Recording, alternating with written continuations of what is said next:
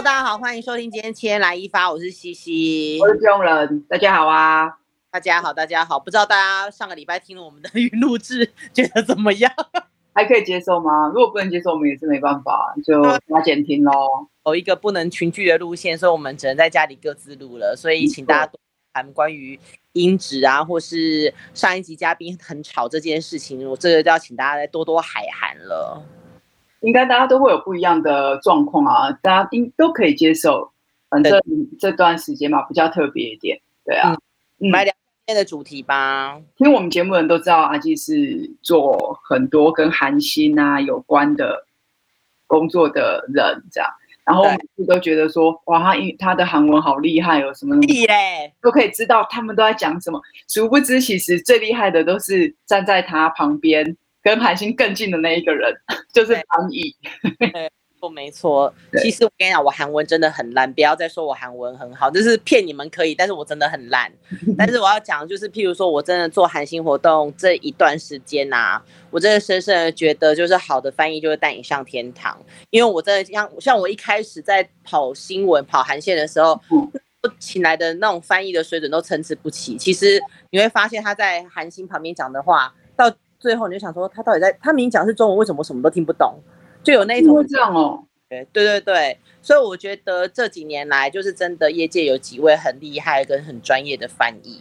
然后我们今天就是请到了一位就是知名韩星身边的女人。我刚把这个题目交给他的时候，他也说这是什么东西啊？我就说。没办法，因为我个人是出身狗仔媒体，所以我个人就是会把这个标题写比较耸动。但是我们知道要介绍他，就是我们要欢迎这个很知名的专业的韩星的翻译斯万姐姐。大家好，我是斯万。对，我觉得如果在追韩星的朋友们，对他一定很不陌生，因为毕竟我们到时候会在那个 IG 上秀出你的照片，所以大家就说哇，应该就是那个姐姐。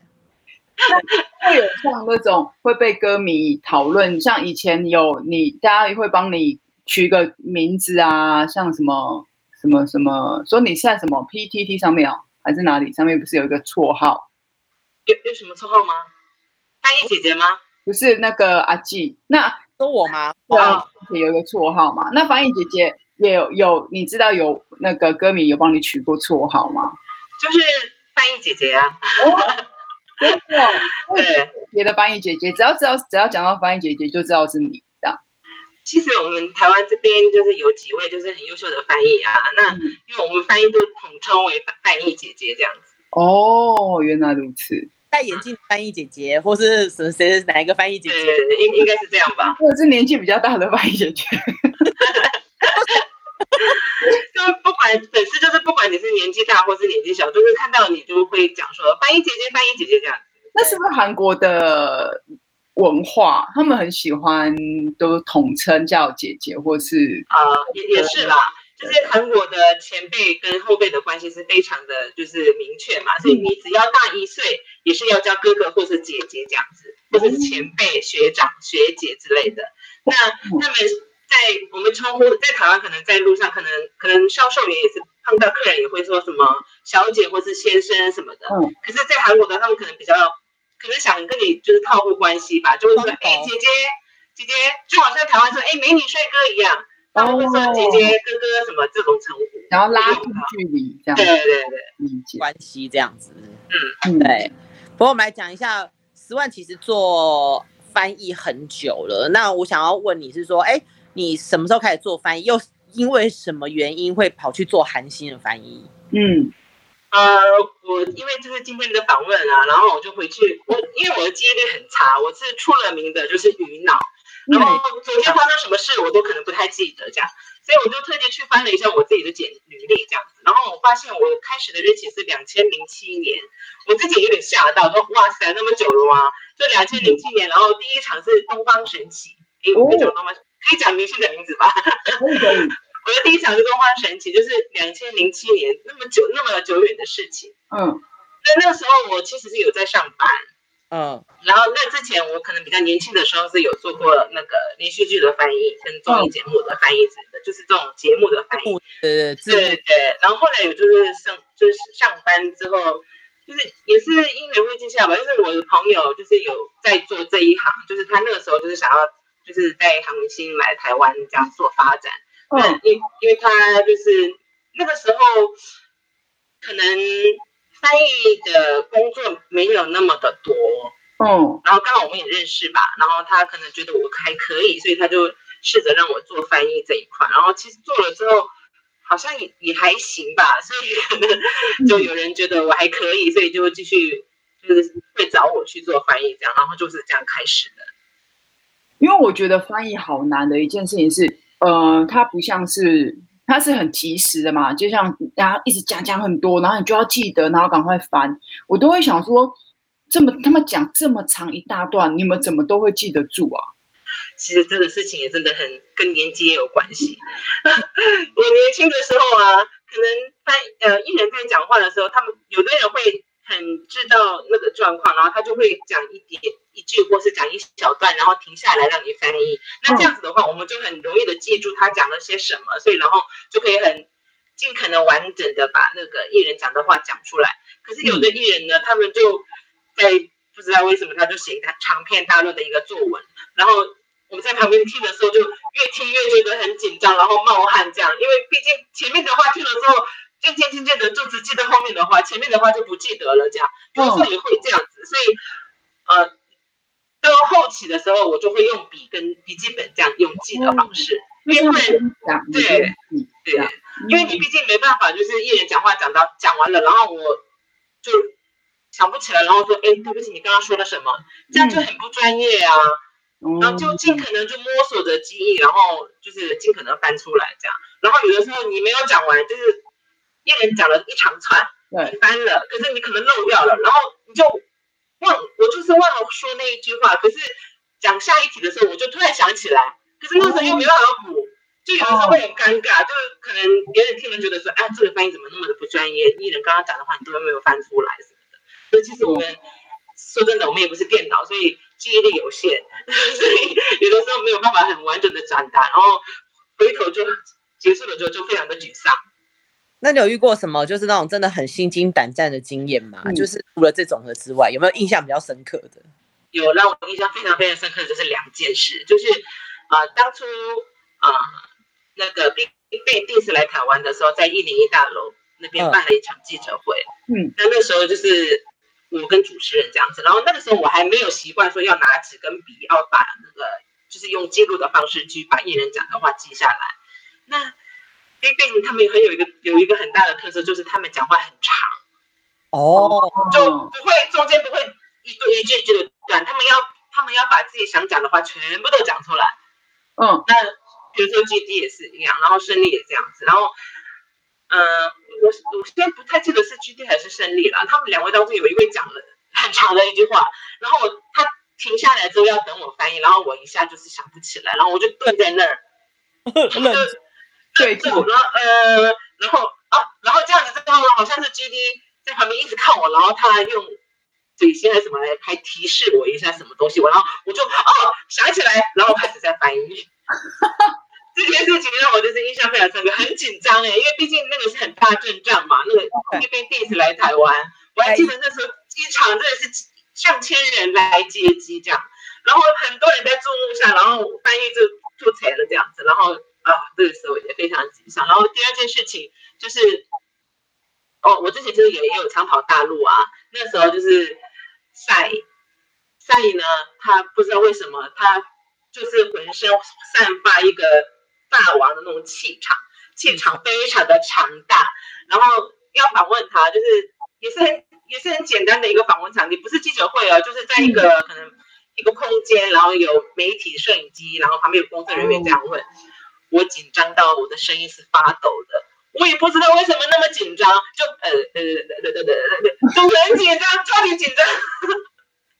这是我印象非常非常深刻的事情。我其实也是有紧张的时候，可是我没有。那么紧张过，就是少爷真的气场太强了，他也没有怎样，我就很紧张，吓死我。啊，他讲这么惊人哦，因为我没有看过他本人，其实他本人其实跟电视不太一样哎，我觉得他本人私底下是很严肃、严肃，然后很冷冷很冷静，要这样说吗？就是不是很一直笑嘻嘻哈哈的那样子的个性，对的人。嗯反差很大，就对了。对对对，人是很好，没有错，可是他还蛮严肃的，然后面对他的工作跟事情的时候，非常的拘谨，然后很严肃，然后跟交代事情也交代的非常的清楚。嗯，哦，他摩羯座的，我记得。哦，摩羯座，他摩羯座的。啊，星座我就不太知道，就是他影响真的是气场比较规矩。对对对。那之前在 BigBang 的时候是只有你一个翻译嘛？因为我其实还蛮想问，就是譬如说，Swan 也接过演员，也有接过歌手，嗯、但因为歌手有时候真的，一来有时候是五个以上。如果真的只有有没有遇过那一种？哎，其实节就是主办单位哦，因为预算问题，我只能请一个翻译，然后你一个人就要去，譬如说一对一对九、一对十这样子过，有这样经验吗？有啊，就我们一开始的时候啊，其实找翻译不会找好几位这样，嗯，其实啊、呃，我记得。做东刚开始做的时候，那时候东方神起的时候，因为他们那个时候是五位嘛，嗯、那那个时候就是有一位是主要翻译，然后我是在他们的后面，就是可能一一负责一半的人，因为那个主持人在讲话的时候要同时就是要翻给艺人听嘛，哦、这个时候我会在后面这样稀稀疏疏的讲给他们听。哦、那之后呢，其实都是我一个人在做，就譬如说，呃，大概是五零一好了。嗯，就是因为我是在讲早期的事情，就 WS 五零一是那之前也是有韩星来，可是从 WS 五零一开始是正式的，就是韩流风盛起这样。嗯，然后他们来的就他们那个时候也是五位吧，四位，对对，五个，啊五位，那就是我一个人的翻译啊。那台下其实是还好，就是比如说啊做专访那时候。真的是杀人行程，一天下来专访可能十几家，这样讲到口就是喉咙都干喷火这样。那那个还好，可是，在见面会上的时候呢，就比较麻烦了。譬如说主持人在讲话，嗯，我要同想要同时转达给他们，可是因为人多嘛，所以我在后面讲话，他们每五个人没有办法完全听得很清楚。我用喊的。那时候我都用喊，用喊的这么对对，那时候 C C N Blue F T Island 那时候就是大家都来的很盛的时候，那时候我用在后面我喊的，然后跑来跑去的这样讲。嗯，因为那时候没有同步翻译这件事情，然后后来就变成说我用麦克风说，就是主持人讲一句话，我用麦克风直接用韩文，就是在现场翻给大家听。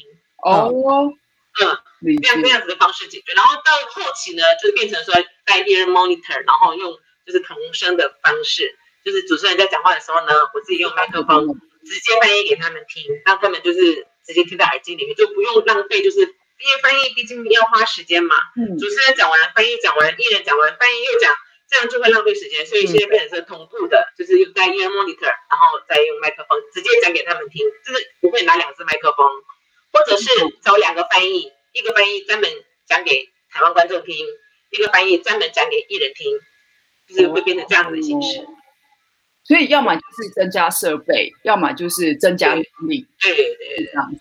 所以才是比较倾向就是用 inner monitor 了。嗯，所以其实 Swan 跟我们一样，也就是一个非常需要喉糖的。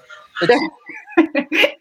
那你说喉糖 sponsor？但是我们节目其实一开始我们两个录音的时候，就是很常会卡痰，所以我们就一直在。我有听，然后接着我一直卡痰，有没有？我有听到。要喉糖的赞助，但我现在希望就是到时候真的有喉糖赞助的话，也可以赞助你一份。那时候我还想到一件事情，就是那时候大家来的很多，然后我这边很忙，然后而且有的时候会就是感冒也是有，然后就声音会沙哑。然后 FTL 来的时候，好像我每次都有声音都沙哑，而且他们一上节目都是吼的，所以声音就是变得很沙哑。然后他们其中有一位跟我说：“哎，姐姐姐，你会不会就是原本声音就是长这样啊？” 因为他没有听过你正常 对，都是沙哑的声音。那你怎么保护你的喉咙？因为我觉得那个声音喉咙这样的用量其实是不输，然后讲不输很多主持人跟很多歌手的。你这样子每一整天或者是长时间之前几年前，韩星这么大量的爱来台湾，你这样你怎么保护自己？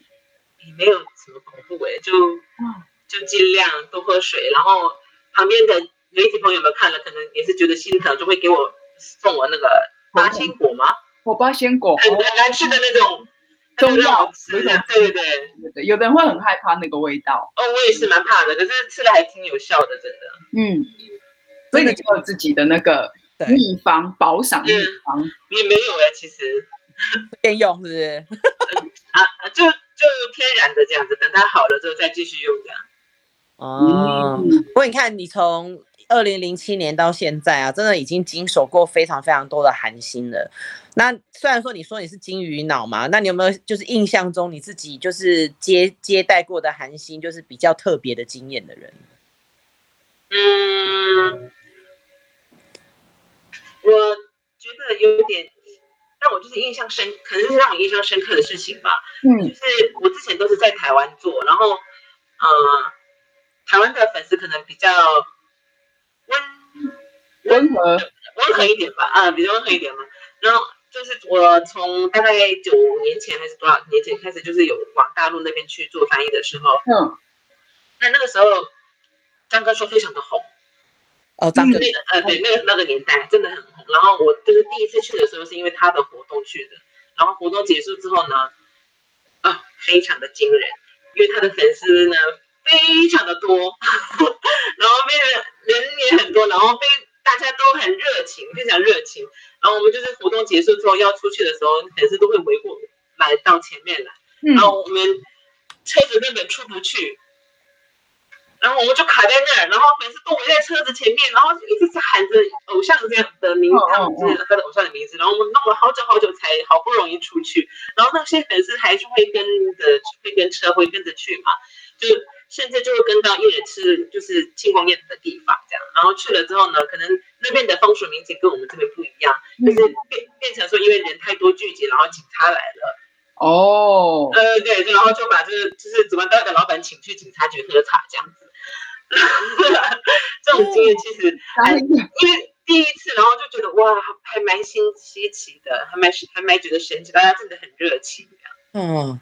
好激烈哦！对，在大陆的歌迷粉丝其实是行动力跟那叫做冲劲很强。对，他们，他们没有在跟他们没有在跟工作人员客气的。对，哎，你也有时间对了。对啊，因为我觉得光我自己是带亚，就是台亚台湾的歌手，我都觉得已经很，他们已经很不可思议了。那些歌迷们，更何况是韩星，因为。他们可能可以看到韩星的机机会，可能就两年、一年，可能他们都看不到一次。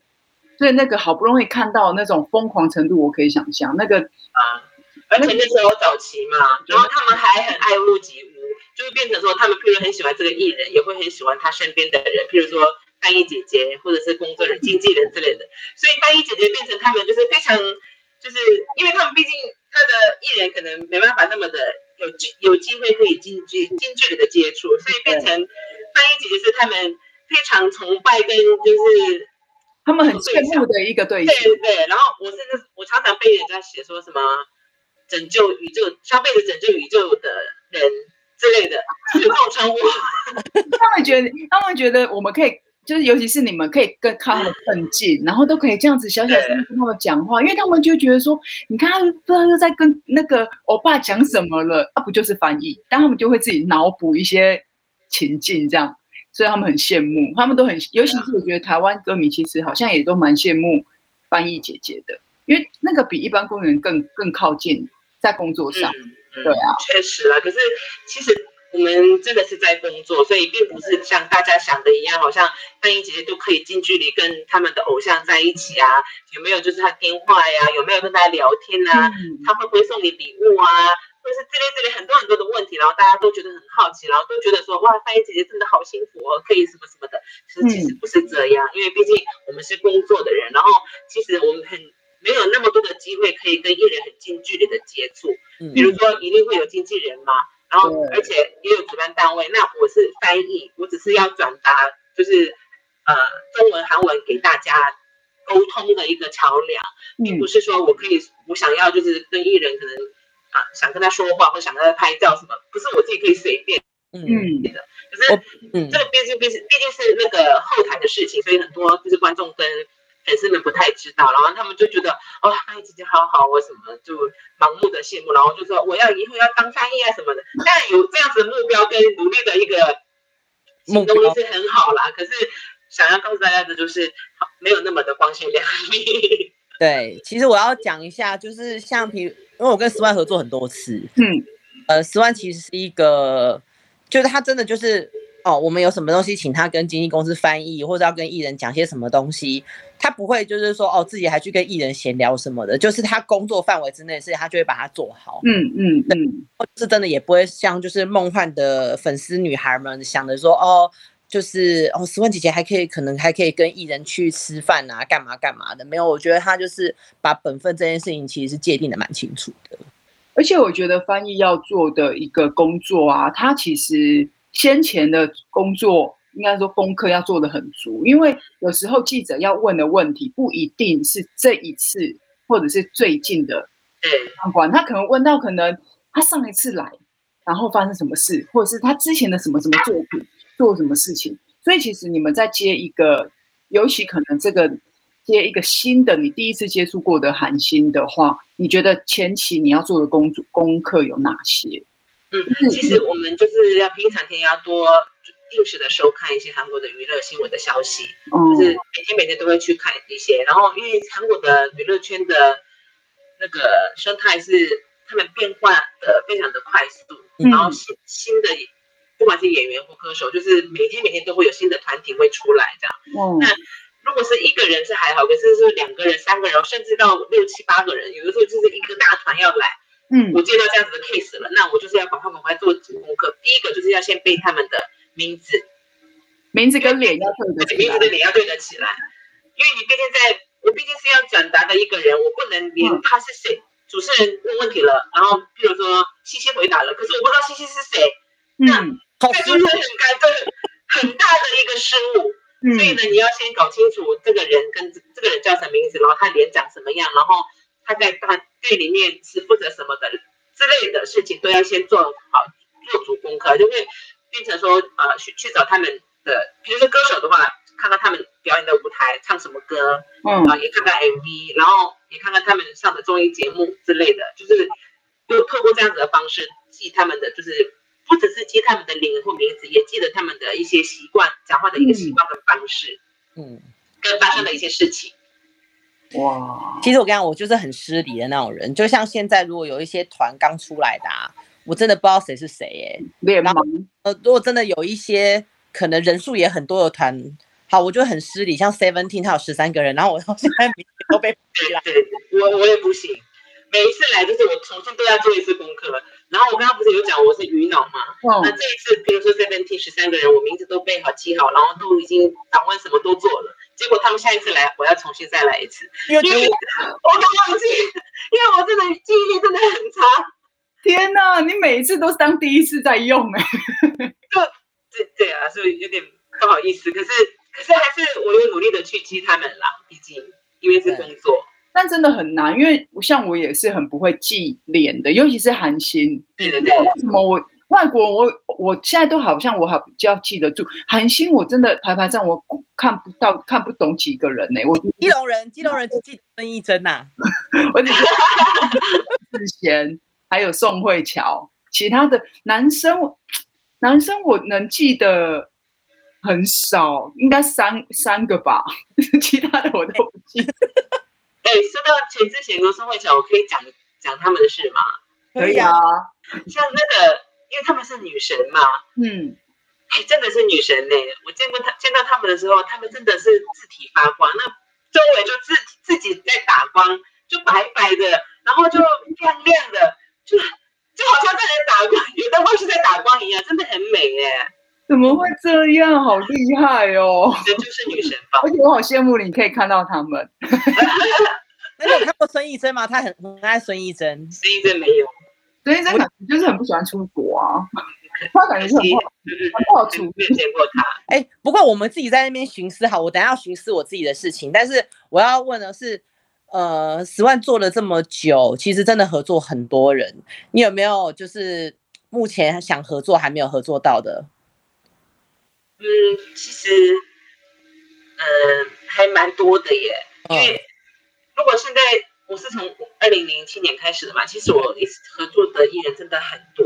嗯，刚刚看了一下，我好像加起来好像做了三百多场的样子，可是做了蛮多的。可是人嘛，就是贪得无厌嘛，就很开心，就觉得说啊，下一场谁要来台湾？啊啊，啊啊，那个艺人呢啊，我也还蛮想做的耶，就是变成说，只要就是有艺人来的话，就是大家，因为毕竟这是一个工作，对，那对我来讲增加一些是一项工作，对我来讲履历又多一个，就我自己会觉得很很有成就感，所以都还蛮想做的。不过我蛮想，就是蛮希望就是呃女神级的人可以来台湾，因为毕竟男神来的比较多，因为毕竟大家。呃，粉丝女生比较多，就是喜欢男性朋友比较多。真的，像我很喜欢金辉秀啊，那像这种呃巨星级的这种人演员，就比较少机会来到台湾。平常蛮可惜的。韩星的演员是不是其实女生不要想演男生女生好了？我觉得演员好像，除非他们真的有特别有什么作品，或者是有被品牌邀请，不然他们几乎是不是都不太来台湾呐、啊？因为可能像歌手，他今天可能至少他可能可以办一些 fan meeting 会啊 fan meeting，对，他还可以唱唱歌。但演员今天如果没有品牌邀请他来，他其实来也没有意，也是没事做吼。所以比较就来的比较少啊，歌手来的比较多。那演员的话，一定就是他的那个戏真的很红了，然后大家就很喜欢，就婆婆妈妈们或是少女们可能就很喜欢，就有这个市场了。因为毕竟他们是见面会是要售票的嘛。嗯，那毕竟你不能就是找找人家来之后，可能就几个阿妈阿婆在那边，这样真的太大家都不太好，嗯、所以你还是要找一个就是啊有市场的，对，嗯，才能有机会来到这样。那这样相较之下，男演员来的机会就是比较大。嗯，女粉丝终究还是动员性比较强。对啊，姐姐容易把钱掏出来。对，真的，所以很多人还是说做男偶像比较。比较比较好，比较有市场。对啊，对，因为毕竟女生粉丝就是看连续剧就会爱上那个剧中的主角嘛。对啊，但是如果说这是一些比较男生的粉丝，可能哈，我要看这个女生，我要花五千块，我不要，比较理性一点，不愿意，就回家看剧就好了，还可以活在自己的幻想中，不用这样。你说你。对，我可能不一定，因为我花要那种花要我花三千多块看孙医生，我可能也不会去，一定不会去的。想都不用想，这三千块不用想要赚，不用想要赚我这三千块。那你拿你拿三千块就是加油，然后就是跟车，你刚刚看不到他，我会在家里就一直重播《爱的迫降》就好了啊。没关系，我可以帮你买通宝哥。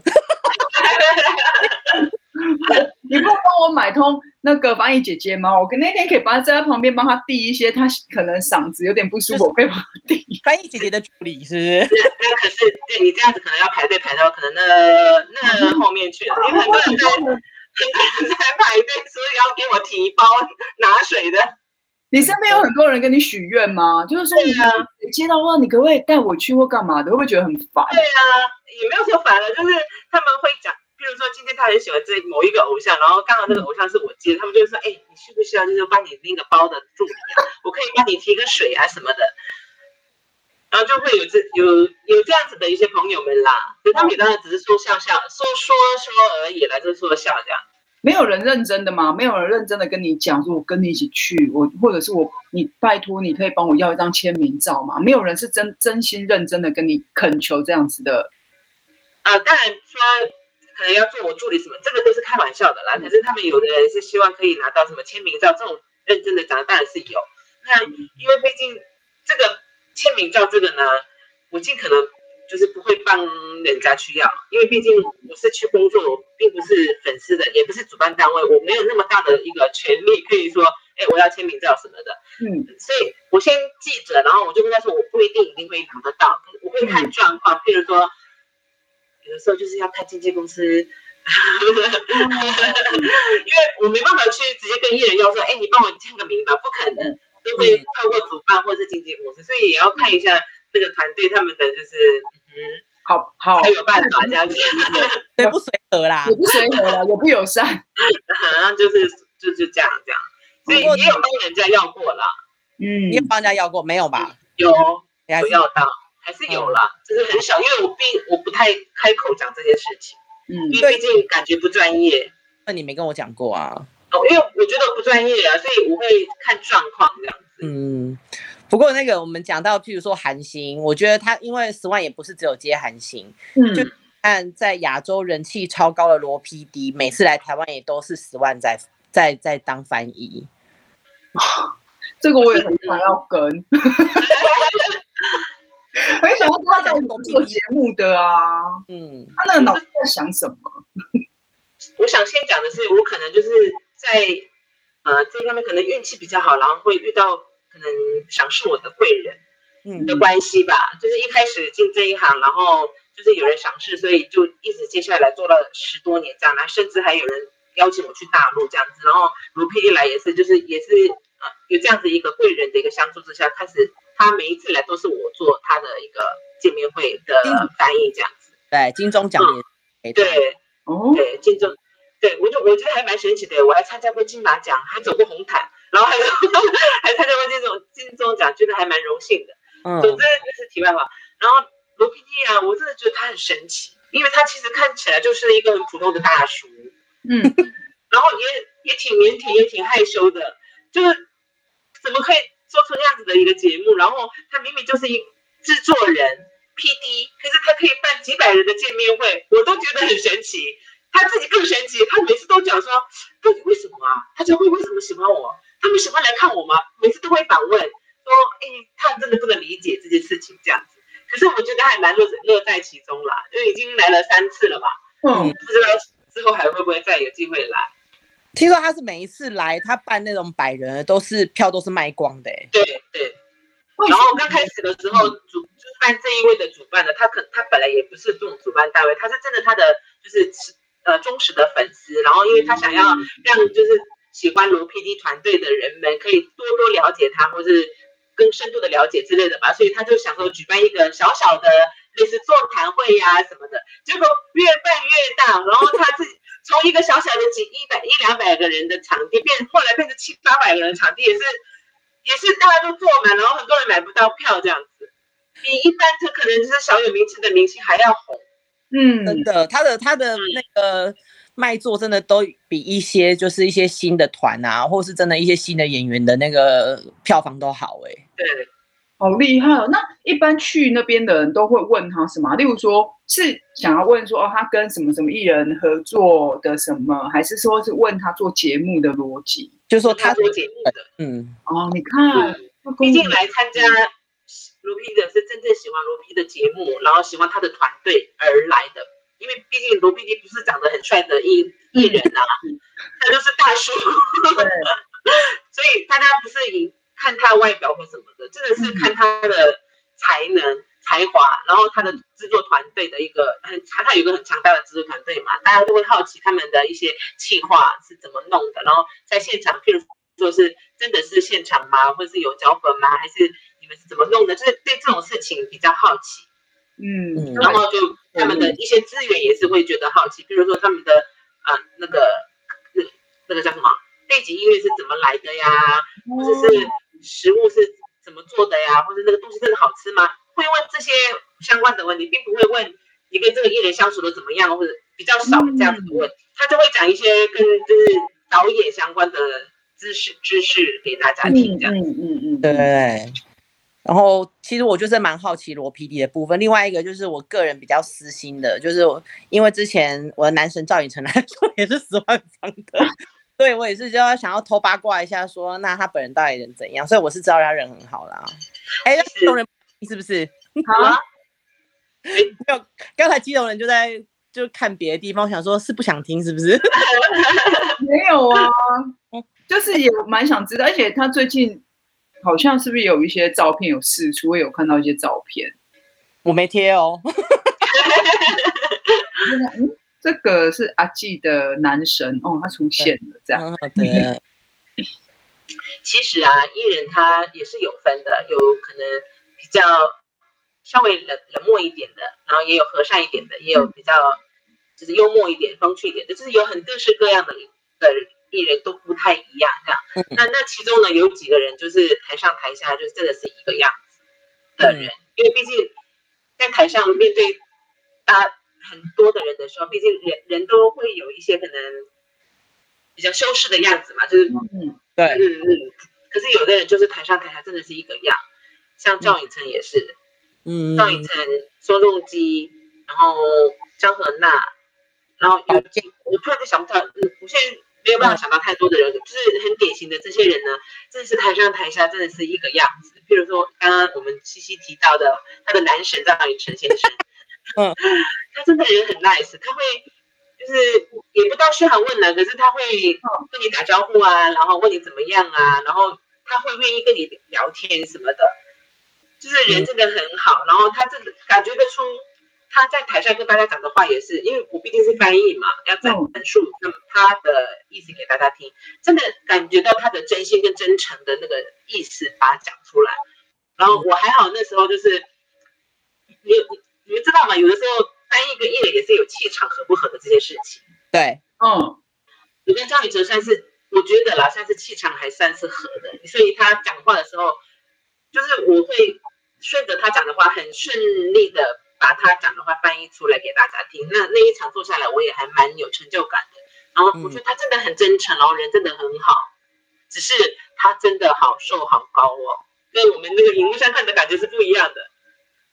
好，那就高哦，高喽，高。然后他好瘦哦，就是我们在荧幕上看他是觉得很壮很高，其实他是瘦瘦高高的。他是瘦的，嗯嗯，是哦。他是给我在那个荧幕。荧幕跟荧幕上跟荧幕下差异最大的男星之一，因为他真的没想到那么瘦那么高。啊，因为我印象中他好像还是有点算瘦，对，他很壮，很壮。可是我们在电视看的时候，毕竟有放大的效果。对对对，他本人真的很是壮，没有错，可是瘦瘦型的。哦，扁身，韩韩韩国的男生是不是都是扁身啊？大部分看到很多男星。我、哦、腿都很长啊，身体又很扁，呃，像扁身嘛，可是他们都很爱好运动，所以都身体都是有，都是健壮型的，只是精细，哦、那叫什么精瘦吗？那怎么形容？嗯，对，有肌肉，可是是比较苗条的。而且我觉得韩韩国的男艺人很厉害，一点是，就是如果他们就是有时候，因为他们都会穿，有时候，例如说是拍戏或是歌手，其实有时候拉美会穿西装嘛。然后就觉得他们穿的西装就是，嗯，应该就是瘦瘦的男生。但有些演员为了要拍戏，或者他们会把上衣脱掉，或是穿很紧的衣服，就会觉得哇，他们怎么很壮哎、欸，他们好厉害。嗯，你没有声音，阿静，你刚刚讲什么？我说他就可以把那个衣服撑得起来啊。对，然后你就会想说，哎，为什么他们？我都很觉得他们喜欢他们的他们的那叫做什么？呃，食物的那个健康师哦，营养师。嗯嗯，营养师感觉对他们的身健身健身教练，对，都是看起来不是那种会很精壮的那种，很不像外国洋那个洋派男这样子，嗯，对他们就是我看起来就是瘦瘦，但是其实呃都很有肌肉，而且有的都还有腹肌耶，我看着觉得不可思议，他们的身体好特别。就是其实早期并没有这样，早期是比较流行，算流行吧，就是可能比较瘦瘦苗条，然后。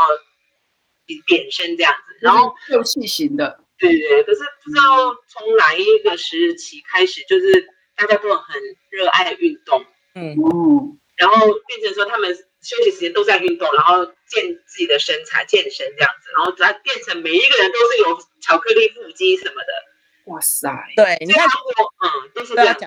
讲到这个的话，因为其实 Swan 也是有做 Running Man 啊。嗯、那你看他看到金钟国说，你看金钟国就是一个很典型的健身狂。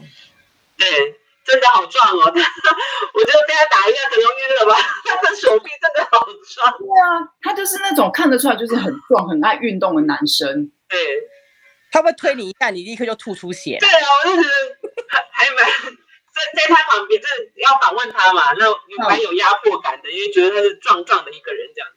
然后我在旁边就觉得，呃，对，你看，讲到 Running Man，我也是很想要看刘在石啊。哦，对，他也是很多人很想，他他有来，他没有来过台湾，对不对？他就 Running Man 的时候有来，那那个时候他没有单独对，他 Running Man 来两次还三次了吧？呃，两三次吧。对，但他来的时候都好低调哦，就他都不不会想要把那个。怎么讲？有一些人可能一起来节目，那当他可能他在韩国或者是他在自己的国家很红，他就会希望大家都注视着他。但他来台湾，我就印象中我都会觉得他莫名的相对比较低调或者比较客气。他会把注希望媒体或是谁把注意平均分散在每一个人身上，他不会想要只在他身上而已。他就是他们是可以来嘛，所以嗯，会说，而且他本身可能也是比较谦虚的人吧。你看现在疫情的关系啊，但是老实说，如果疫情结束了，如果问我，我可能也是常常做这种寒心的活动的人的话，嗯，我我我其实有一个还蛮想看的见面会，谁呢？新西游记。哎、欸，我也想哎、欸，我真的很想，我觉得一定很好玩。他是谁？新西游记就是罗的江虎东他们啊，江虎东啊，李李寿根啊，殷志源，就是你知道电视上常在。你说他们都会一直玩游戏，然后把自己涂乱七八糟那一个。对对对对对。我那我也想看。我曾经有幻想过，就是当初就是人那边还没有来的时候，开始就想过说，哇，如果这样子的一个团队来的话，我要当翻译的时候要怎么样做才能把翻译翻得很好呢？因为毕竟他们七嘴八舌的，这个要讲话，那个要讲话，同时讲话，就很多很多的很多的状况。然后我那时候就曾经有幻想过这样的事情，然后没想到事后我真的也有机会做到这样子的翻译的时候，其实真的是还蛮乱的，因为大家都是抢话，他们是想要抢话啊。然后如果新西游进来的话，我觉得更更可怕，更夸张，更可怕，因为真的他们没他们是吵架啊，每天在那边互相讲互吐槽人家，然后一直在那边吵来吵去。我想说哇，这个要到底要怎么翻译？可是。我还蛮期待的，一定很有趣。我很喜欢在台上，很就是让很热闹的气氛，然后我自己翻起来也会觉得很嗨，然后我自己也很欢很开心，这样子就做完之后整个人就很嗨，就很舒服。嗯，还蛮期待的。翻译其实是一个场子里面很重要的一个气氛的那一个角色，因为如果大家都玩的很开心，但如果翻译的过程中是很规矩的，好像那个气氛就会很尴尬。其实我们做翻译的啊，也是有很多的难处。比如说，就像刚刚你讲的一样，呃，我们是像我的，像我的理念是，比如说金融人讲话，我要翻给西西听这样。那我是尽可能想把金融人讲的话原汁原味的翻给大家听。嗯，那可是有的经纪公司不太喜欢你，不太希望你这样。哦，喜欢希望你可以精简一点。那可是。嗯我毕竟要转达的人，而且现在很多人都听得懂韩文，嗯，你不能就是精简随便放个两句给大家听，那他们会觉得哇，你这个翻译是在干嘛？没有把艺人讲的话翻出来，嗯，但是经纪人就可能觉得说不用讲那么多没关系，什么之类的。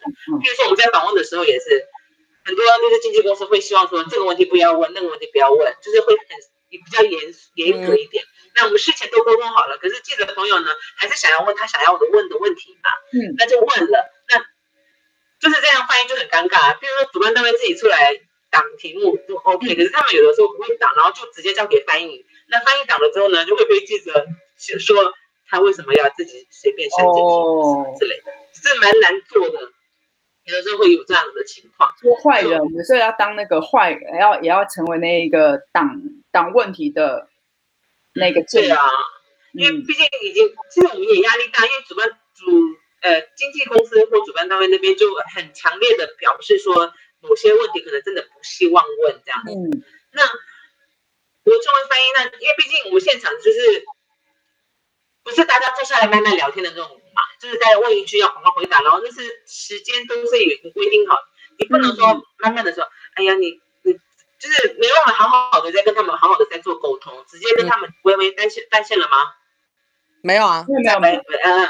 就直接，我只能跟他们不好意思讲说啊，不好意思，那这问下一题好吗？这样子，可是这样子就变成大家都有点尴尬，不会尴尬了。对，因为其实我也有过这种状况，就是 我有遇过一个非常没有礼貌的经纪公司，嗯、就是呃，你你有把提纲给他，嗯呃，譬如说记者坐下来问艺人问题的时候。其实老实说，他会，他他不会照着顺序问嘛，一定是。然后呢，他可能问了一题，就可能跳着问，问了一题之后，然后这个问题可能艺人的回答有点有趣，然后呃，那记者就会觉得哎，蛮有趣，那他就延伸延伸呀，对。然后一延伸呢，就没礼貌的经纪人就会跑过来戳你那个主办单位，就说哎，为什么他会问？嗯嗯，这个上面没有啊，我说这是延伸提问一下会怎样？他就说行。啊！你们这样子真的很不专业，就骂我们呢、欸。嗯嗯嗯。我跟你讲，后来这一家公司的这个艺人跟这经纪人就被我列为黑名单。知道是谁吗？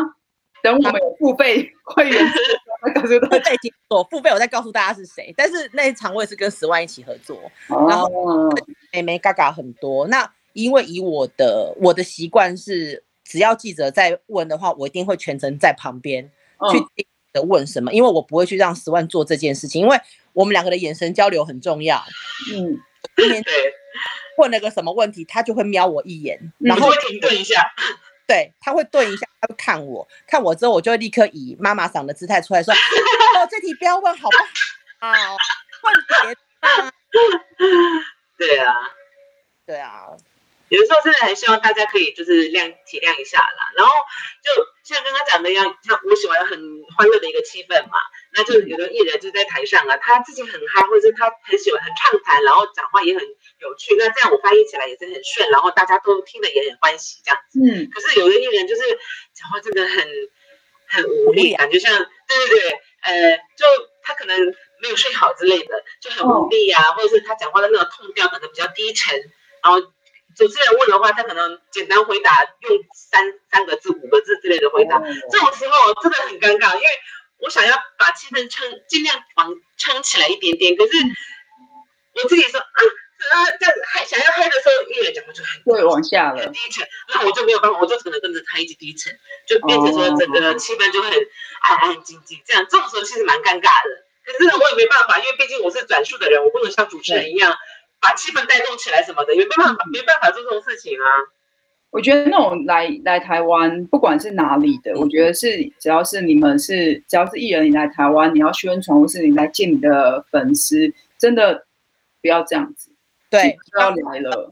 我也是要这样讲。我其实会遇到这种的时候，我都会觉得，你下次是不是就不要来台湾了啊？对，你如果状态调整好的话，你是不是就不要来了？真的不要来了。如果你真心的爱台湾，那你来台湾玩可以。但是如果你是想要边工作边玩，那其实真的先把工作做好，因为我觉得台湾的消费者粉丝其实他们都很善，我觉得大部分都是善良的，他们都觉得他们要花三五千块来看你，那可能是他们要存好久或者是要打工才有的这笔钱，或者由他爸爸妈妈就是给他这笔钱让他来，那你这样子三五句句点王，然后让大家都不开心，我觉得这种东西不要来。我觉得不管是韩星还是谁，我觉得是只要是来台湾的。甚至台湾自己的艺人，如果你们要办活动，我觉得都是一样。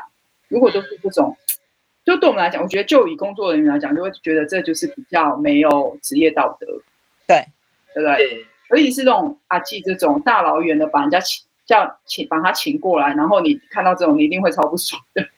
你知道我的个性就是那一种，就是。你可以在韩国演的跟就是哇，你多爱粉丝什么？那你既然都已经答应了这样子的通告了啊，你都来了，那你为什么要对台湾的粉丝？人家也就是花了钱来看你，然后你就要讲那一种三五句就结束，或是一点面无表情，那我都不懂你为什么要来赚这笔钱，或者是急着下班？对啊，急着下班是要去哪里？就不知道。会有一些玩乐的地方啊，就像我们可能去韩国，每可能也会急着下班 的。这种急着下班这件事情也是啊，我有我有遇到过很多次。有一次印象很深刻，就是也是一个团队这样子，然后他们可能通在韩国本身就是工作很多，所以可能比较累吧，所以来到台湾的时候，可能身体就是可能比较疲倦的一个状态，所以我们那边就是做访问这样子，然后可能有几位就是可能身体不太舒服，想要尽快结束这样子，那。我想说，那你结束了，是不是该回去房间休息？Party，我们出去就是吃吃饭什么的。我想说啊，他可能会那么那么的累，那么的辛苦，是不是应该要去房间躺着睡觉？结果他吃饭的时候还来了之后，非常非常欢乐的在开开心心的吃饭。我想说，嗯，你刚刚为什么不我们在访问的时候开心多好呢？嗯，就是毕竟毕竟虽然不是公开场合，可是看的人很多啊。对啊，而且主办单位真的。用心、用心、用钱邀请你来，嗯，真的，就是、有的时候觉得很惋惜，惋惜啦，就是有有必要到那样子的一个程地步吗？只能说还年轻啦，不然就是太红了，没有办法想象到，嗯，这些比较自做自己。我觉得这种就是终究会有一些严肃一点的话，就是终究会有一些代价，自己终究 总是要付出的。其实做翻译啊，其实看到的也多，然后经历的也很多，所以有的时候其实是蛮其实开心的部分就更多了，因为我真的很有成就感。嗯，可是有的时候看到一些可能跟我的道德观念不太一样的部分的话，就觉得蛮感慨的，就觉得很可惜。那最近因为疫情的关系嘛，你有没有很想念之前很忙的那个岁月，或是你最近在干嘛？超想念的，因为现在。从去年二月嘛，二月八号吧，那个活动结束之后到现在啊，中间其实有几个视讯的，用视讯做访问的啦。可是真的那个 feel 完全跟现场那个 feel feel 也不一样。我的那个我是在舞台上的，就是喜欢在舞台上这样子，嗯，做翻译的那样做有活动力的样子，我喜欢这样子的一个气氛。那现在真的好怀念哦。然后那时候以前真的真的很忙，可能每一个每一周都有活动这样子。然后过得非常的忙碌，然后突然间从去年开始就空时间就空闲下来，嗯，然后就觉得哇，因那时候没有想到会拖这么久，然后结果现在变成一、嗯、一年差不多快要半年，然后就觉得啊。疫情到底什么时候结束？结束之后，什么时候结束之后呢？艺人到底什么时候还有有机会来到台湾嘛？然后有的时候还很紧张，说：“哎呀，现在有新的人那么多了，我那么多不认识，到时候要怎么办？” 小小紧张一下。哦，不会，我们机器下半年，因为不是现在讲说他们的他们那边如果打过疫苗的人，然后如果要出国再回去的话是不用隔离。哦，但是这边这样子，他们现在要变这样，所以也就要看我们这边的状况。如果都不可以，他真的是可以，是有是有机会的啦。因为毕竟他们那边已经就是面对这个疫情是一年多了，那我们现在是才开始，才刚开始。他们他们是可能已经在做了，可能进入中后段阶段去处理做一些完善的事情。可是我们台湾这边现在才刚开始，所以也很难讲。说真的，嗯，对啊，也是没错，要好好来集气，我们下半年有钱赚喽，好不好？还超期待的，我好想重新赶快到舞台上，然后帮艺人跟大家做翻译，这样，然后大家一起开心这样子。对，到时候等赵寅成来，我要帮你提包包哦，就这样了。谢谢十万，然后真的今天聊蛮开心的，然后希望我要早点跟十万赶快见面这样子。对啊，好想跟大家赶快见面哦，然后也谢谢你们两位今天啊跟我。讲一些有些没的，我不知道今天讲的怎么样了。我又获得了一些那个韩国的那个新知识，新知识。因为我很不喜欢韩国，对韩国印象很不好。我都是靠着这个节目，然后发现哦，好像韩国好像哪些不错不错这样子。真的，下次就实体跟十万姐姐见面一下了，好吧？好啊，好像话一讲出来，好像又没完没了了。本来本来脑中脑脑袋里面都不太记得。